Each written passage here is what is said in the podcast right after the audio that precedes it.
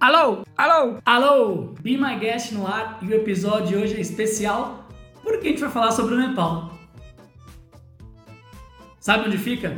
Pois é, o Sula, meu grande amigo, vai explicar pra gente um pouco mais sobre as belezas e a cultura desse país maravilhoso. Só que antes da gente começar, não se esquece, curte, comenta, se inscreve, compartilha, ativa o sininho, tudo isso que você já sempre vê nos vídeos aí que começam no YouTube e em outros canais para que você não perca nenhum conteúdo aqui do Be My Guest, ok? Vamos lá para o vídeo então? Hey Sulab, my friend. Hello, hello, hello. Time. Hello, Mui.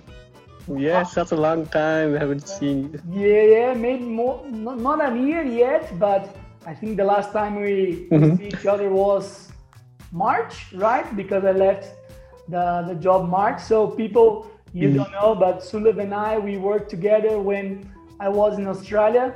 Sulab is still in Australia, but you're not Australian, right, Sulab? Yeah, I'm not Australian. I'm Nepalese. Nepalese. So today we're going to talk about Nepal. So Nepal is a very uh, interesting country because, to be honest with you, Sulab, I had never met a Nepalese person before. I go to Australia, so the Nepalese community in Australia is pretty big, right? yeah, it has been getting bigger and, increasing day by day. So, to begin with, my friend, we were talking about Nepal, of course. Nepal is in between the two countries with the large population in the world. So, Nepal is here, then we have China, Yep. we have India. And Nepal is a very tiny country. So, how is the feeling? How is the feeling of being in between these two huge countries?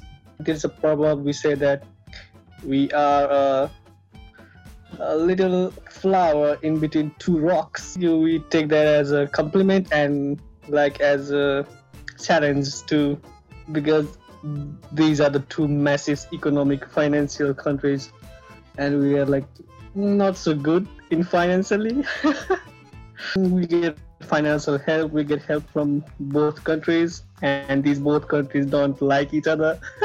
So you guys in Nepal, you have to contain China and India, right? So you are the how how's it called in box like the referee, right? So you are just in between. This, this country, do, do they have any influence in Nepal's culture? uh, on China side, we don't. I don't think we have more cultural relation because those the China uh, belongs to mountain and we don't have any uh, roads access to China like better road access. So we are very much influenced by Indian culture and some cultures. Yeah, we can relate to. We uh, we pray same gods, lots of gods.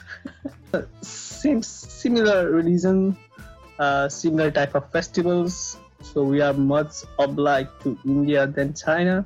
I think uh, Himalayan in he, mountain part, some people may relate to Chinese culture as well, but most of them we are related to Indian culture.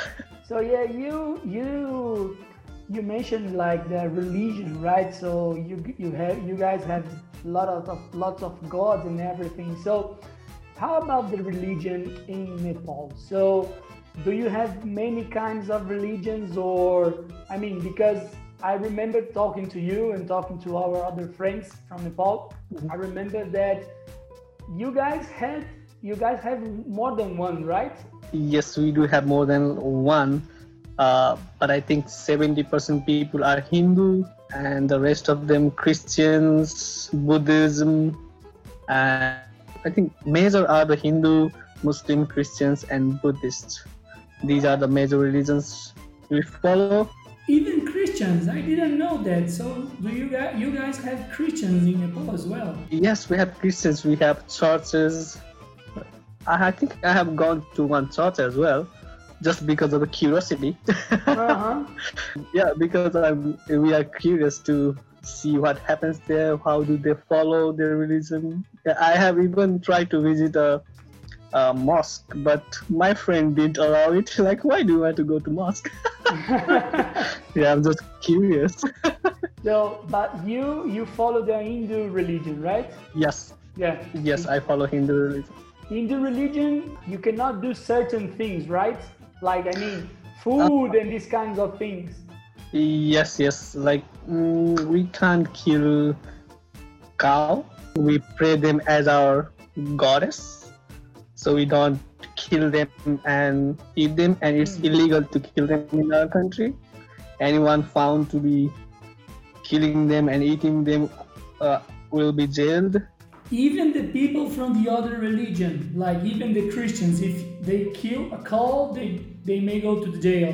Yeah, even any any other reasons, if they are found killing them, they will go to jail. Uh, I, and I don't have any problem with that. I think uh, in later situations, they they want the freedom that why can't we eat the animals? We have eaten other animals as well. So there's a growing concern about that too. See, you think you think in the future this may change, or you think it's quite impossible to change? It will take some time, like like ten more years, I think. But it's not gonna change before that. I think. Yeah, yeah, because it's so rooted, right? I mean, because in India happens the same, right? I mean, this is the part where Nepal and India are very similar because in India, the cow is like gold like in your country, and to change this, I think it's gonna take maybe centuries. I think. Yeah, yeah. Because we were a Hindu uh, country previously and more strict, but now we are secular country, so every religion are equally treated. So I think it may gonna change in the future, but not now. Maybe you and I, maybe both of us will not be alive, but maybe. Let's see. Let's see what happens. Let's Yeah. see what happens in the future. One thing that is very interesting in Nepal is you guys have one side of the Mount Everest, right? Yes, that's the only thing we can be proud of right now. what I think. Mount Everest peak is on our side, and China and China has never said that the peak belongs to them. So they are just yeah, it belongs to you. That that peak is yours, and a lot of tourists, uh, mountaineers just uh, visit.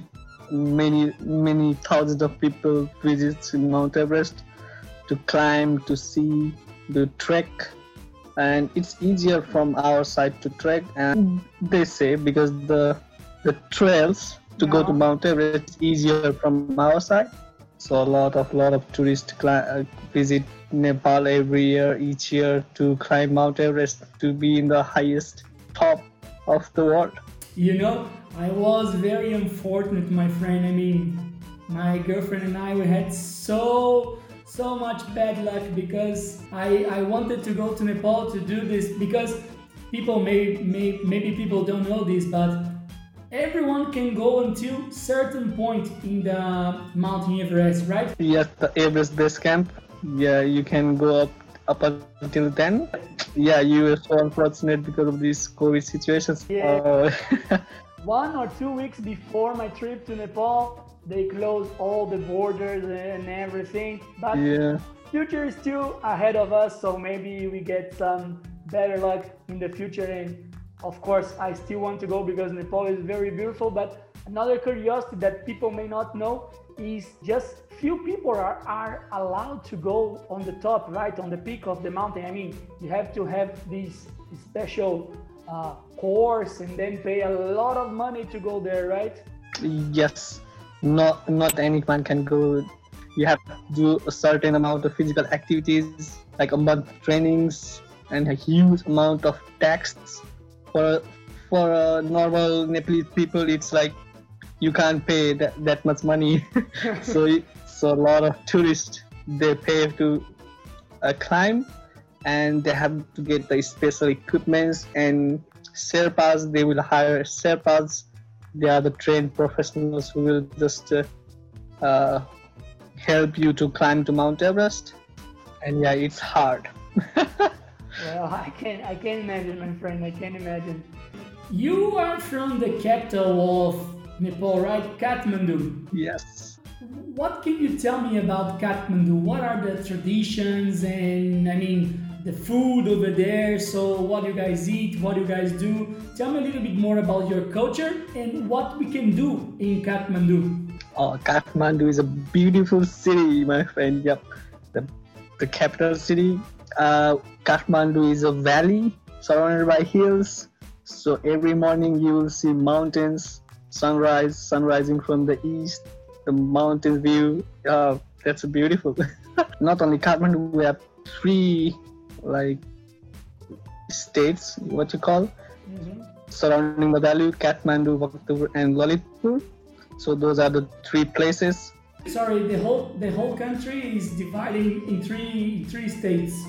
Mm, no, it's, it's now after this constitution they have divided the country into uh, seven states. Kathmandu belongs on state number three. They haven't even named the states yet. numbers. there is still numbers. They are still writing the constitution.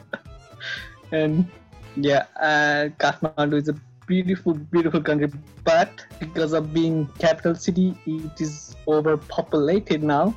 Kathmandu has like a community, like different type of communities, like Newa communities, Brahmin, Kshetris. So we have influenced by the lot of beautiful, beautiful foods.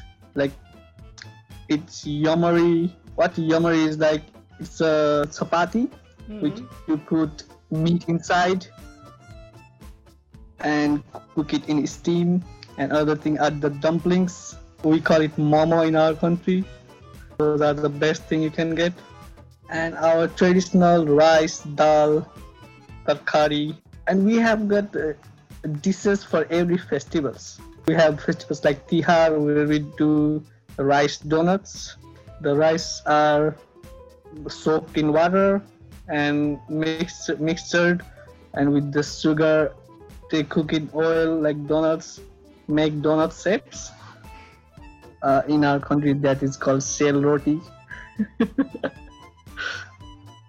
And we have Janai Purnima what we where we cook uh, beans and other things like a lot of beans like every every kind of beans we can find we'll cook on that festival. Every festival, every festival has its own dishes related to it.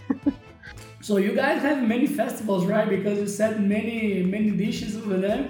Oh my god! Yeah, we used to have a lot of holidays because of the every festivals. Now they have, I think, got reduced up to 50 mm-hmm. Yeah, we only got fifty holidays for the festivals. 50, five zero, right? 50 Yep, yep. Wow, it's still a lot, right? we, yeah, we, we used to have a lot more than that. Uh, when I was young, I, we used to have one month holiday for a festival, like full one month school closed. The whole month just festival. Yeah, whole month. But now they have reduced like 10 days. But school and college are, uh, still gives holiday for one month till now. You guys in Nepal, you guys like to party a lot, huh? Because so many festivals yes. you have over there. I, I saw some in all the festivals they have like a lot of color, a lot of painting in the in the body, right? All the festivals are like that. Not a not a lot, but Dasai is why we put uh, tika in our head from our elder people. They will give us uh, blessings. So we put tika on forehead, and Holi is the one festival of colors where we put colors to other faces, like for happiness, wealth, and everything. We put colors everywhere, and we go party. Like everything's closed on that day. Yeah. Uh, some public or some public transports will open, but everything will close. We'll go party, have some fun in swimming pools, in in rock concerts. We go with full of colors everywhere flowing around. That's that's a beautiful festival. Yeah, that's one of the best festival I think. When when it happens in which month? Uh, in I can in our month it's Chaitra. So Chaitra is on. Uh, you guys have a different calendar, right? I, I remember. Yeah, we have a different calendar, so it... Wait, wait, wait, which year is in Nepal right now? It's not 2020, right? It's, it's another year. It's 2076. 2076. And this difference is because, I mean, is because of the religion or related to the our religion. Is there any place in Nepal or in Kathmandu that if I go there, I have to go? I mean, like a tourist point that, oh, Murillo, you must go there, otherwise you won't have been in Nepal. You know what I mean? What I can see is Kathmandu is a city of temples. Mm-hmm. They have got temples in every corner, every street, everywhere. Where you walk, you'll be fascinated how many temples you can see. Mm-hmm. And Pashupati is the biggest temple, and a lot of people from India and a lot of countries visit this, this temple. So one of the one of the first and foremost thing is to visit that temple. Another is uh, Swayambhunath. That's the Buddhist place. On the top of the hill, you can see whole Kathmandu. So that's the that's just you'll be amazed how much you can see the crowded place like, like concrete everywhere. The we call kathmandu the concrete forest. So you can see the concrete forest from there. So that's the place called pilot baba. You can see whole kathmandu area from that too the buddha palace kathmandu palace and narayan hiti museum where the king used to live. Now it's turned into museums. You have to visit that place too I've learned from my research in Nepal that the Buddha, the first one, he was born in Nepal. Is that true? Yeah, it's it's even it's one of the controversial thing even right now. From people of India says he was born in India, and we truly know that he was born in Nepal. It's um, south part of the Nepal, like it's border to India. it's called Lumbini Kapilvastu. He's still in the Nepalese side. He went to India for his uh, meditation and something. So that's why he was born in Nepal, but he got the learning in India. All right. But yeah, he was born in Nepal. I can proudly say that. Another thing I would ask you is about how do how do you see Nepal nowadays? Because as I, as you mentioned, you are just a little flower between the rocks. So how you guys, I mean, survive being between the rocks? Like one or two years ago, the politics was uh, going nowhere. Like people fighting everywhere. Uh, the political parties are. I don't know why we don't want them, but we still have faith that they will do one one good thing someday uh, I will tell you an interesting story that we used to have a power cut, like 18 hours of power cut in a day, like three years back. Now, uh, a man like his name is Kulman, he came in that position and he have eradicated that power cut. Now we don't have power cut anymore, like one year ago. They are trying to make better, better things in our country now and the politics is somewhat stable now not like before. They are trying to build a, a lot of big projects a lot of electricity projects sell it to another country. Tourism is the number one source of income right now. So because of these covid situations the tourism is all damaged now nothing.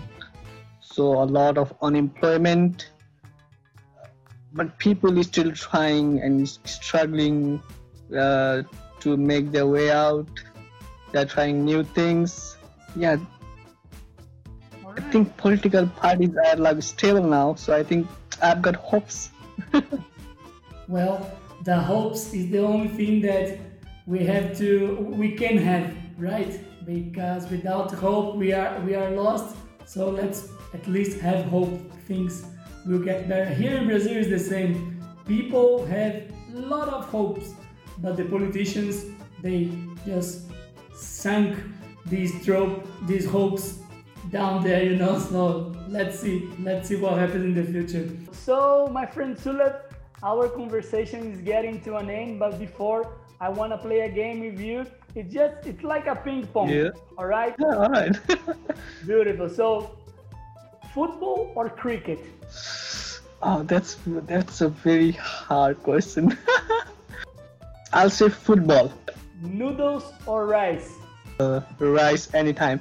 Rice anytime. All right. Hollywood or Bollywood? Hollywood now. I want you to tell me now three things that you like in Nepalese people and three things Hmm? you don't like or three things Nepalese people could get better. Nepalese people humbleness. They are always humble, smiling. The next thing is our beautiful country, hills, Himalayas, everything. And third is uh, our bondings between Nepalese. uh, three things I don't like is politics, our road infrastructure, unemployment. I must say. Yeah, that's very, very important. I mean, very important to be sold, right? Not very important to have. and the last of the last, Sula, I want you to tell me a little uh, a word or a little sentence in Nepalese because I want to try to reproduce it. You know that I know a few words already in your language. Yeah. Namaste, Keta.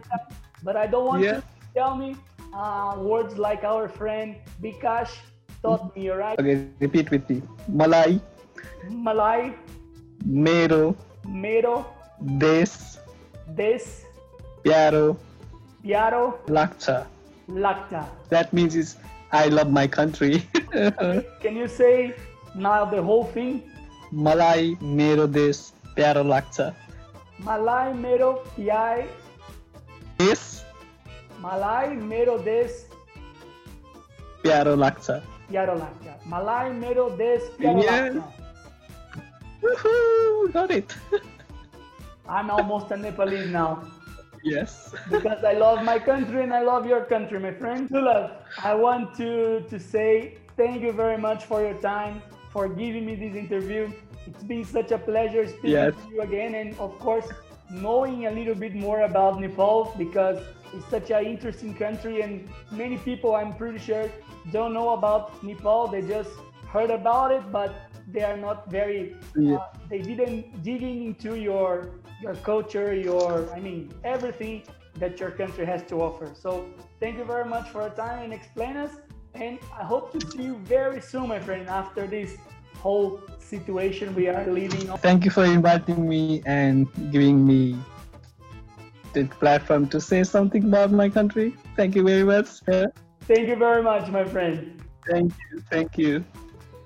Boa, então é isso. Espero que vocês tenham gostado e tenham aprendido um pouco mais sobre o Nepal, que é esse país muito bacana. Não se esqueçam de se inscrever, de compartilhar, de comentar onde vocês querem que a gente vá, que país vocês querem saber que a gente tente ir atrás. E claro, ativa o sininho aí para você não perder nenhum conteúdo aqui do Be My Guest, tá bom? Semana que vem tem mais, porque esse já foi.